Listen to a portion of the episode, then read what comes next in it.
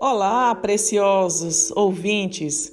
Sou a pastora Valquíria Aragão e hoje iniciamos o mês de julho, dia 1 com muita gratidão a Deus por tudo que ele vem realizando em nossas vidas. No programa de hoje trarei a série Libertação Emocional, com o tema Cura das Feridas Emocionais identificando as raízes dessas feridas e como curá-las através da renúncia e da confissão. Nosso podcast Devocionais, além de estar no Spotify, faremos os devocionais livres para todos os ouvintes terem acesso aos estudos. Nossas notícias de hoje são: queridos, hoje, dia 1 do 7, as fronteiras da Europa já abriram. Mas na próxima segunda, dia 6, marca uma nova etapa no caminho de recuperação da Europa em tempos de pandemia. Nove países, incluindo Alemanha, França, Grécia, Bélgica, Suíça e Holanda, abrem as suas fronteiras a outros membros da União Europeia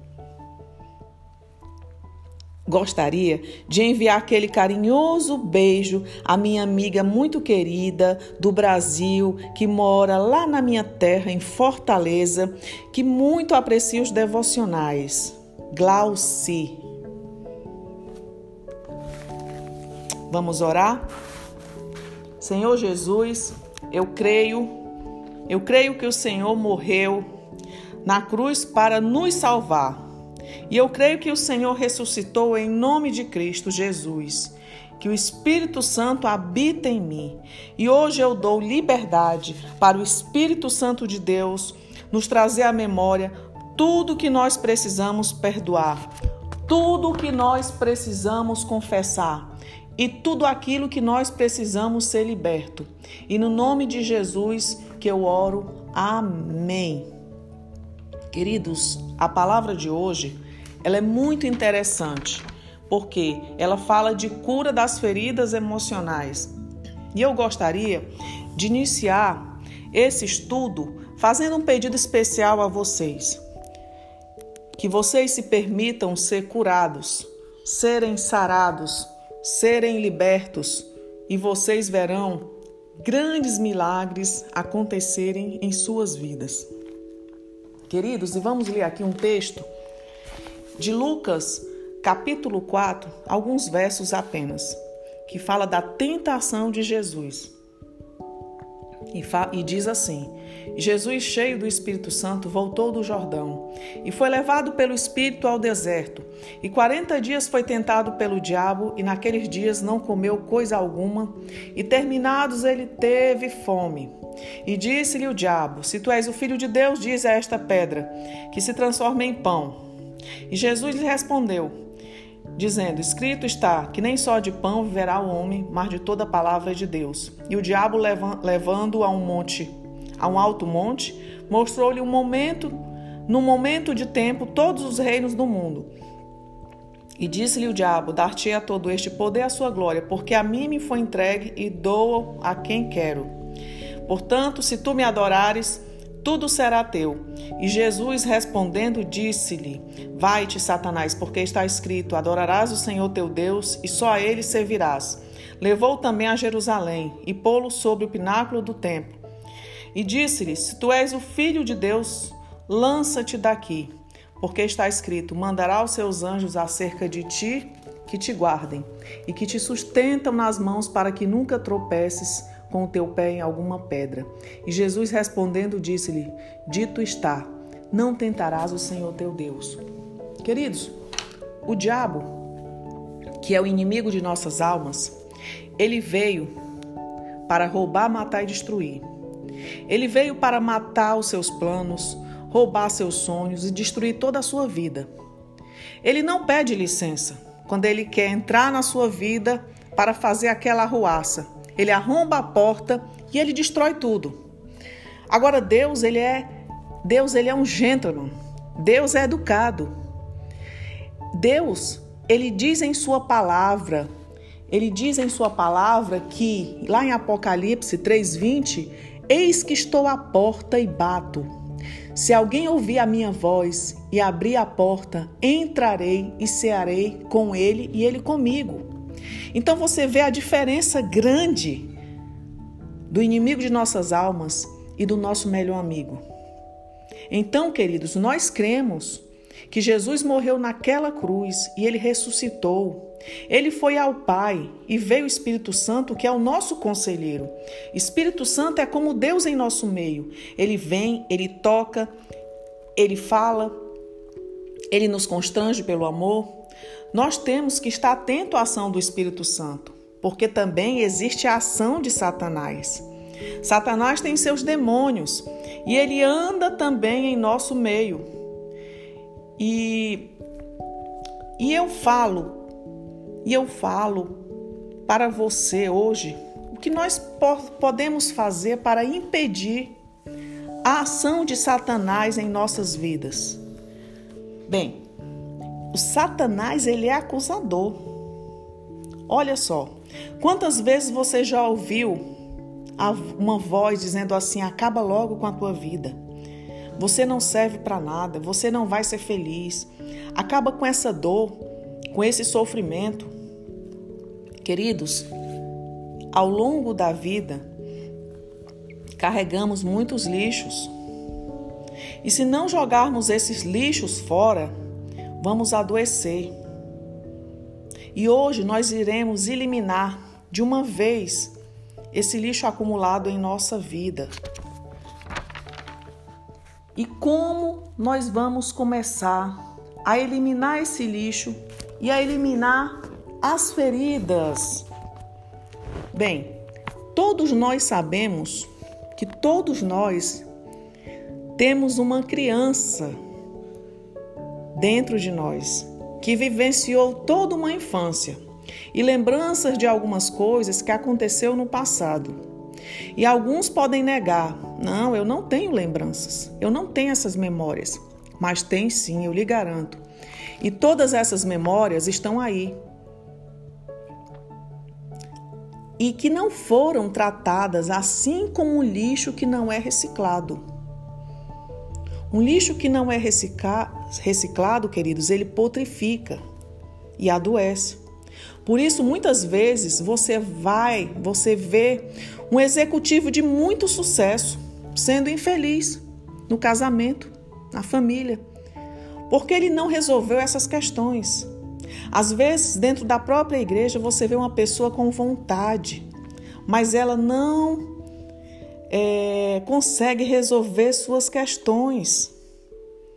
Então, queridos, o meu convite ao Espírito Santo é: se existe algo a ser tratado, mostra que eu quero ver. Então vamos começar pensando juntos. Quem mais você feriu até hoje? É mais fácil dizer quem me feriu, não é verdade? Mas você não percebe o quanto você tem ferido. Tudo aquilo que você não recicla, você tende a cuspir no outro. Se não resolveu, você vai empurrar para a vida do outro. A Bíblia é boa porque ela não esconde. Ela mostra, queridos, problemas familiares para aprendermos com ele. Vocês conhecem a história de Jacó. Jacó, filho de Isaac e de Rebeca.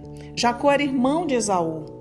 Lembra vocês lembram que ele trocou um prato de lentilhas, um prato de sopa, pela bênção da primogenitura? Eu falei num devocional no podcast passado. Bem, e o que ele aprendeu ali?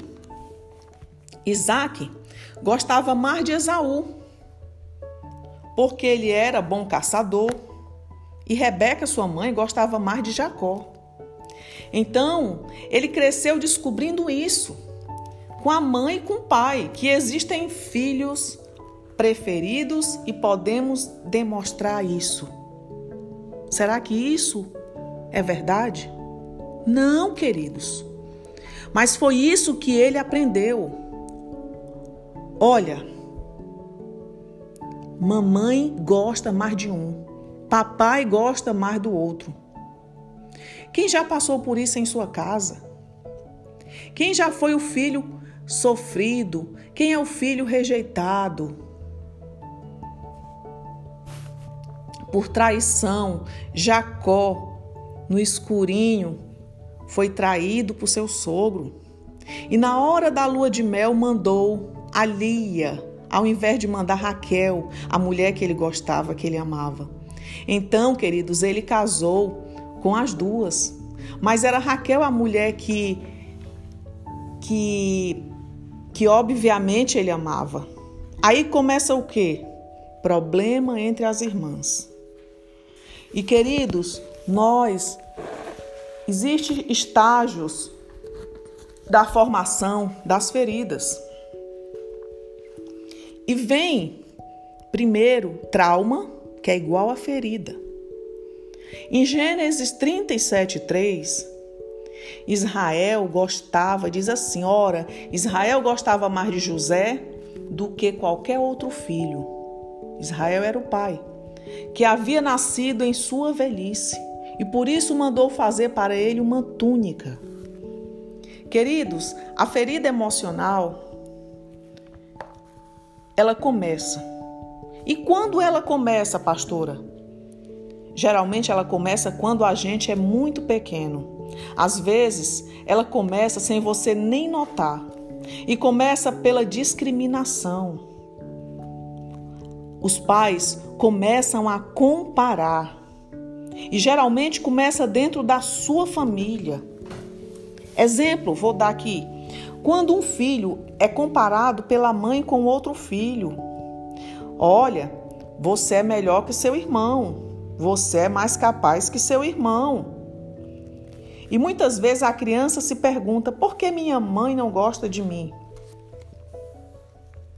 E a criança, ela é muito pequena e ela não consegue entender aquilo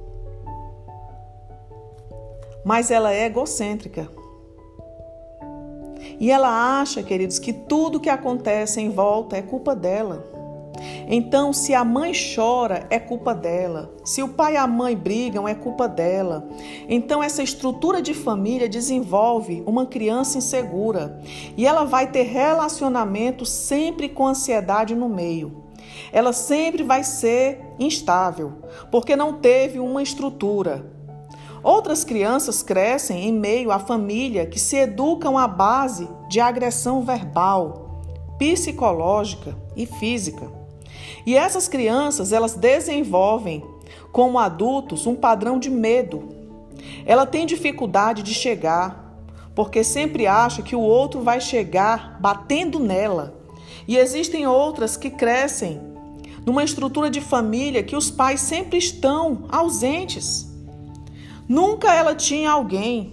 E aí ela cresce entendendo que tem que se virar sozinha.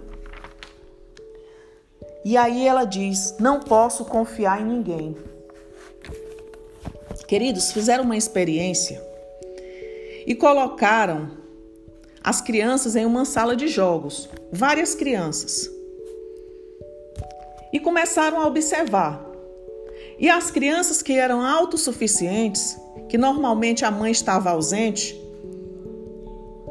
a mãe estava sempre lá. A mãe, nessa sala de jogos, é, o acompanhava.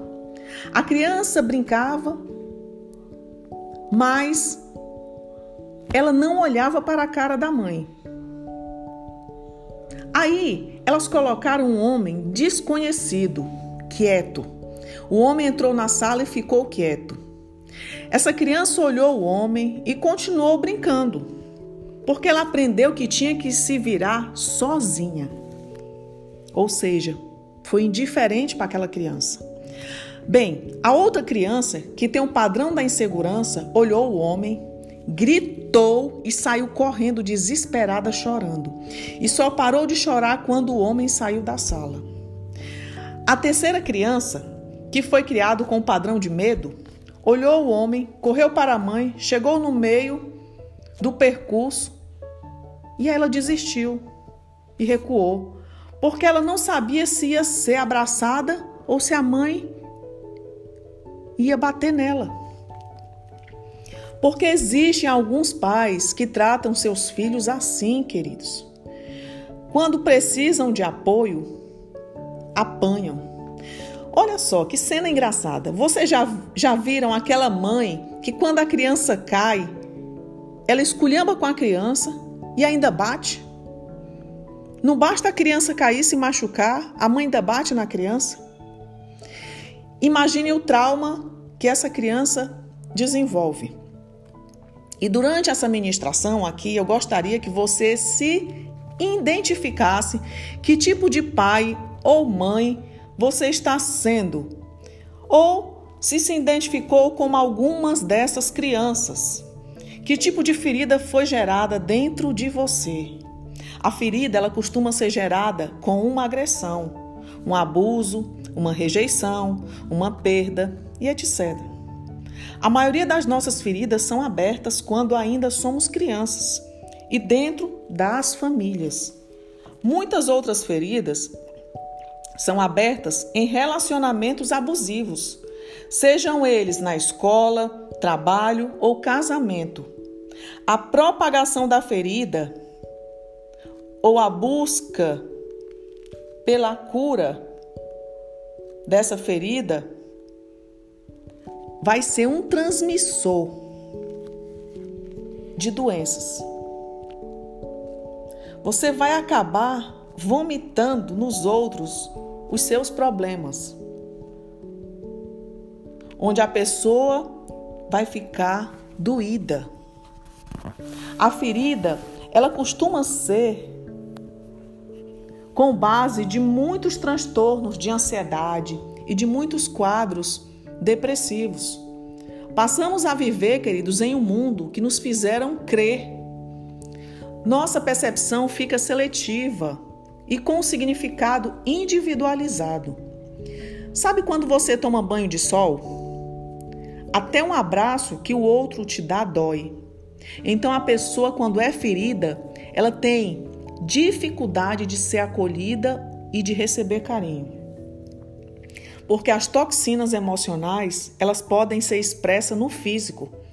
Você vê tantas doenças, praticamente toda a história de câncer, de cancro, tem uma perda não resolvida. Então essas questões emocionais, elas vão te dificultando fisicamente, emocionalmente, socialmente. Você acaba tendo esses reflexos que são essas toxinas e você acaba vomitando em volta. Se você é bom, você abençoa. Mas se você tem problemas, você acaba tornando o problema em volta de onde você caminha. Segunda Timóteo, segunda Timóteo, queridos, 2:26 vai nos dizer 2 Timóteo 2,26 vai nos dizer assim: para que assim voltem à sobriedade e escapem da armadilha do diabo que os aprisionou para fazerem a sua vontade. Ou seja, Deus quer te convencer do pecado, convencer daquilo que aconteceu na sua vida para que você escape da armadilha de Satanás. Deus quer te libertar. Deus quer te curar, querido, te transformar. Neuza Etioca, uma escritora, escreveu um livro, Cativeiro de Satanás, e ela mostra ali como tem pessoas que estão presos dentro da sua própria história. Queridos, ela conta a história de uma menina que foi abusada. E ela se sentia presa no local do abuso. A memória dela era como se ainda estivesse nesse cativeiro. Então hoje te pergunto: existe algum cativeiro em sua vida? Existe alguma coisa que ainda te prende e te impede de caminhar de forma livre? Se existir, o único caminho dessa cura é o perdão. Você pode dizer: a pastora está doida. Como assim perdoar? Você está falando de perdoar alguém que me fez mal, pastora? Queridos, um dos grandes problemas das pessoas liberarem o perdão é que elas entendem que se eu perdoar, eu estou concordando com tudo aquilo que aconteceu. O perdão, queridos, é a resposta divina para o erro humano. É a única chave que abre a porta do cativeiro. Aonde você crê e entregar tudo o que aconteceu na justiça de Deus, você será livre. Deixa o agressor com o Senhor e sai e se liberte. Existem cativeiros onde você está se condenando. Você é algoz e você é a vítima. Você se coloca dentro da prisão, tranca e joga a chave. E hoje é o dia que o Espírito Santo pega essa chave de volta e tira você da cadeia. Aleluia, queridos, que notícia maravilhosa. Eu confesso que eu errei, que não tive uma boa atitude, mas Deus está pronto para te perdoar. Isso você precisa crer. Satanás muitas vezes ele vem em nosso ouvido e diz: Para você não. Você é impura. Para você não tem perdão. Mas ele é um mentiroso. Ele é um enganador. Porque na verdade não existe pecado que não confessado não possa ser perdoado. Deus está sempre pronto para te dar uma página em branco para você escrever uma nova história. O perdão, ele pode ser o seu agressor ou para você mesmo que agrediu. E existem passos para, se, para você liberar perdão. E o primeiro é você reconhecer a ferida. Como é difícil a pessoa reconhecer a ferida. Uma pessoa que causa muitas feridas causa muitos traumas.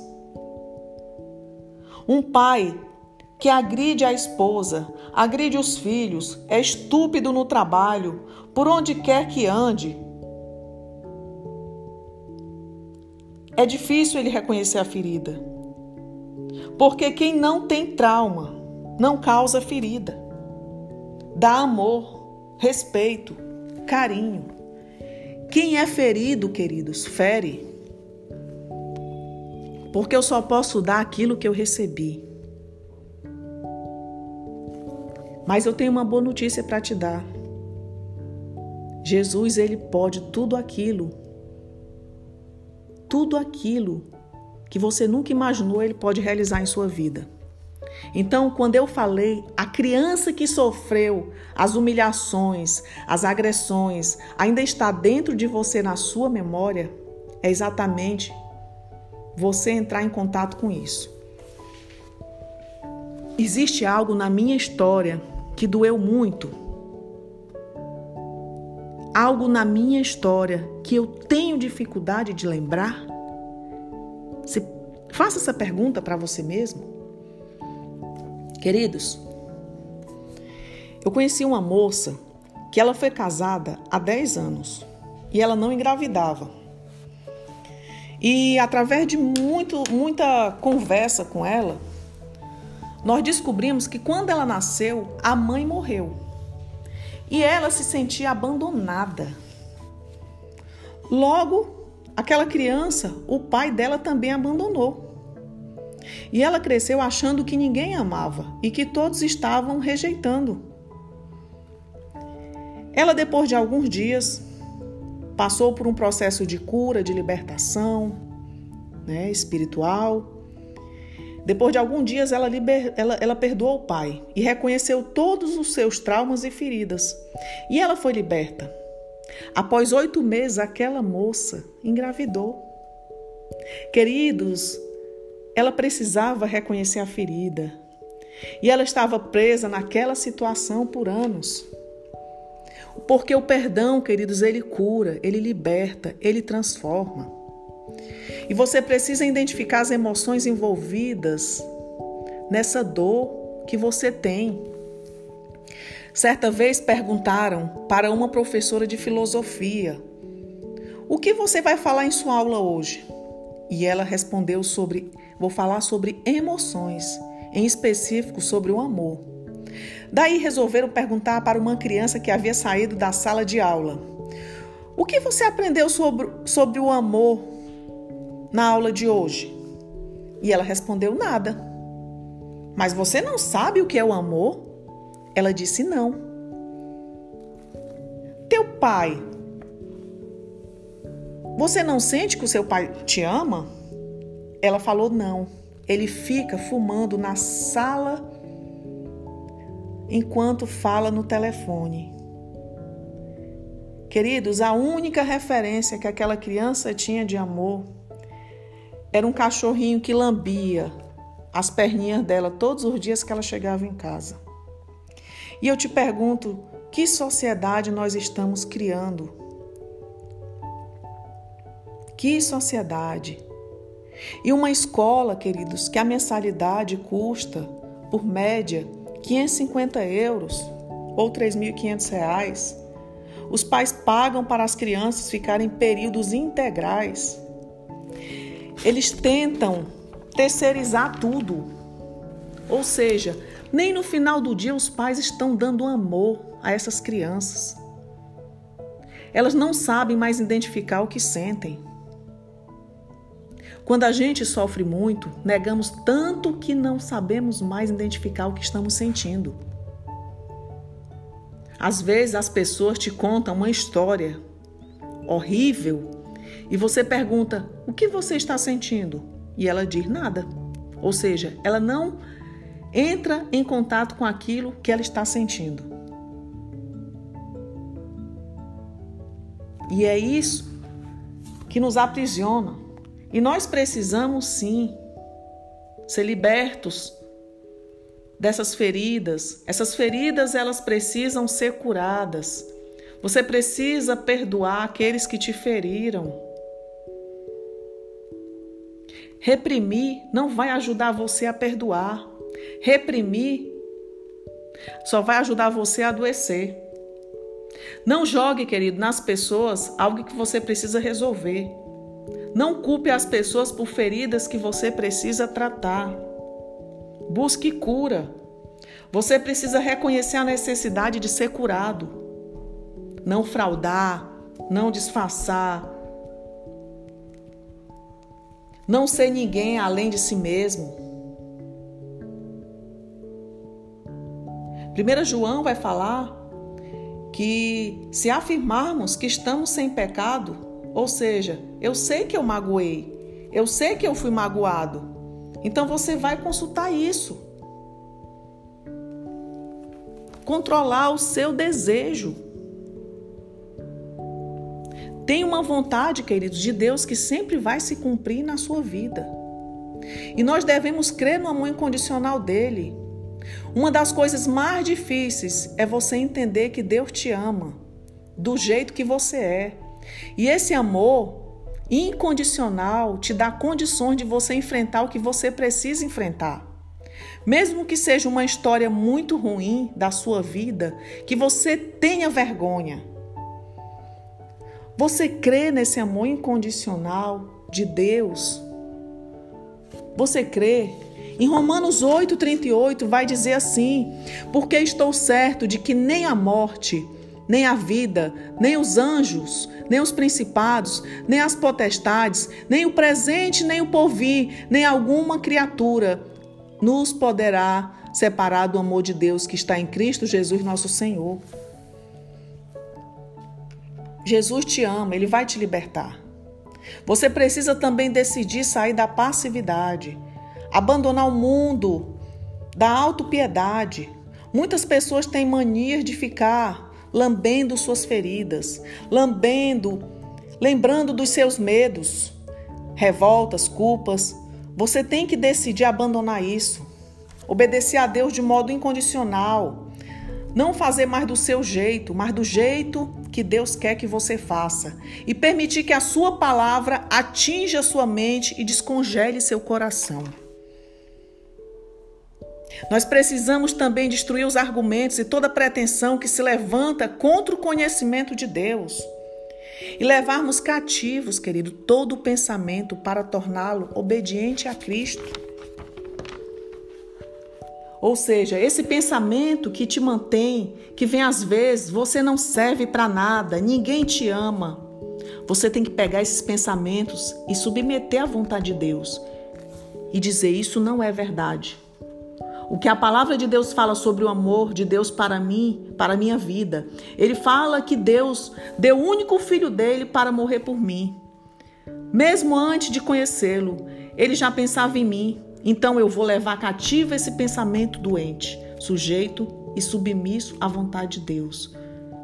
E por último, você precisa depender totalmente do Espírito Santo e ser guiado por ele.